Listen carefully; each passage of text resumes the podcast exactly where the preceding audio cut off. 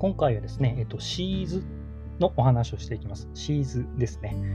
まあ、シーズって聞いてもわかんないかもしれないんですけど、まあ、ニーズですね。なんか需要に対して、え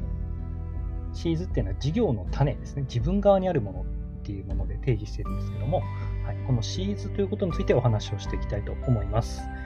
うどん県で地域活性企業ラジオは、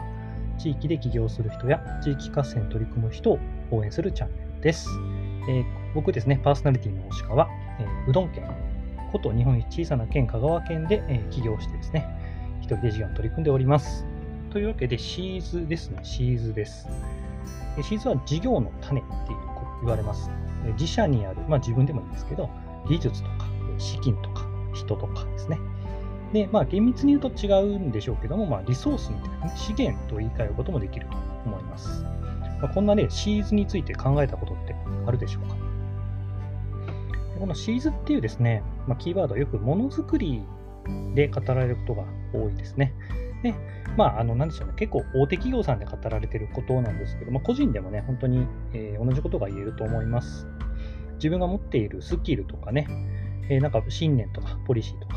それこそ資金とか人脈とかですね、いろんなもの持たれてると思うんですよね。あの洗い出せば、えー、誰しもいくつも持っていると思います。でちなみにですね、こういったこのシーズの一つ一つですね、なんかマインドマップっていう、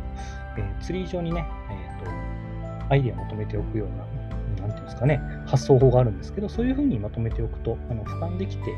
るのでおすすめです。で、えー、ただですね、今日のま本題なんですけど、ここからなんですけど、まあ、僕たちで日本人っていうのは、自分たちのこのシーズの中で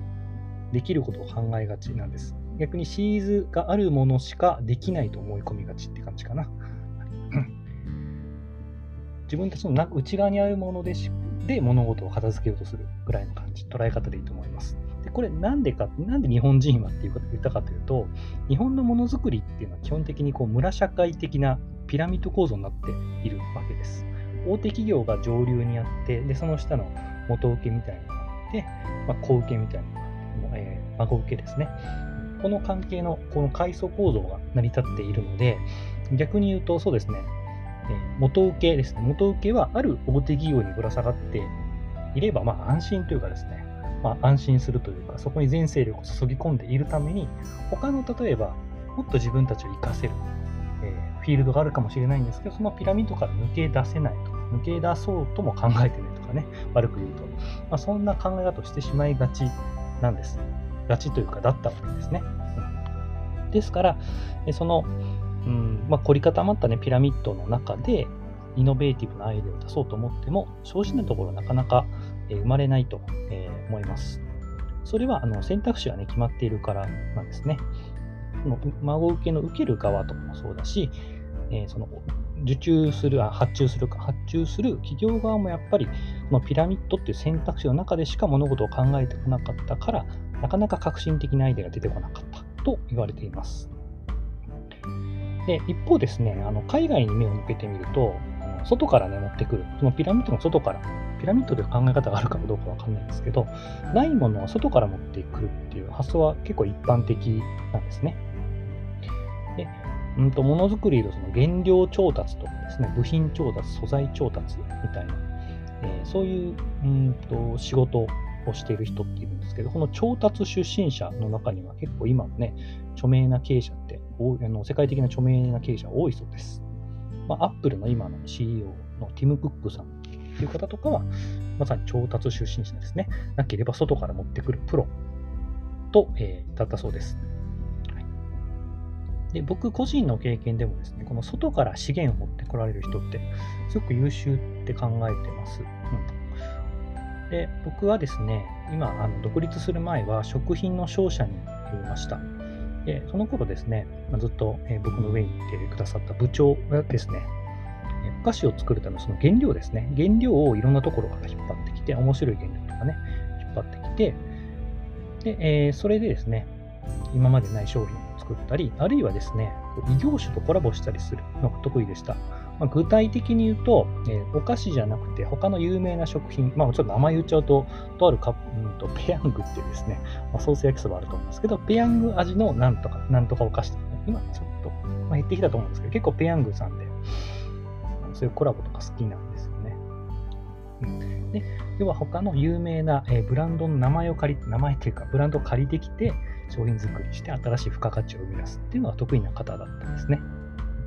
でそんな部長の、え下にいたおかげで、僕のいた部署っていうのは本当にずば抜けて会社の中でも結果を出していたましたし、実は、まあ、あの部長自身ですね、その後はあの旧財閥系の大手大手の商社にヘッドハンティングされました。今も活躍されているそうです。で、僕がこの、えー、なんていうんですかね、外から持ってくるプロである部長から学んだのは、やっぱり考えることに詰まったら、よく、えー、あの部長だったらどう考えるだろうな、外から持ってこれないかな、なんかコラボできないかなっていうふうに結構思考を転換するようにしてます。まあ、内がダメなら外思考ですよね。やっぱり会社の中だけで何か、えー、作ろうとしても、えー、何かアイデアを生み出そうとしてもですね、どうしても煮詰まってしまうので、内がダメなら外っていう発想ですね。まあ、聞くと、内がダメなら外って聞くと当たり前のように感じると思うんですけど、まあ、何かに集中していると、本当視野がね、視野が狭まってしまうんですよね。そんな発想がなかなか出てこなくなると。いうことで、自分の頭の中にその内がダメなら外っていうこうフレームワークを持っておくだけでかなり発想の幅が広がるなと思っています。実際、え、こういうなんかそういうコラボ提案をお客さんにして商品開発した例もね、今あるあるんですよね。ただ、その新しい選択肢を探し出したり、開発したりするって非常にね、パワーを要します。これは、まあ、例えば協業するですよね。自分と他の人、あるいは自社と他の会社、協業して新しいことを始めるときっていうのはすごくパワーを使うんですね。それはお互いのこう会社の文化違うからなんですね。なかなかうまくいかないことが多くて、やはりそこの図例が正されていないとミスも起こります。えー、僕はその前職でですね、このお菓子の会社だったんですけど、えー、ある協業先との商品ですね、致命的な欠陥があって、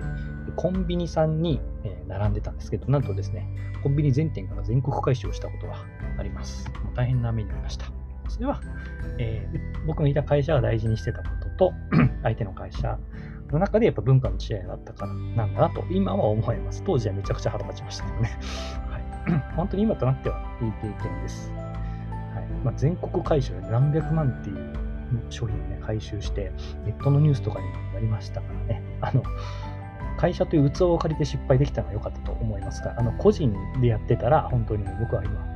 どうなってんだろうと思います。まあ、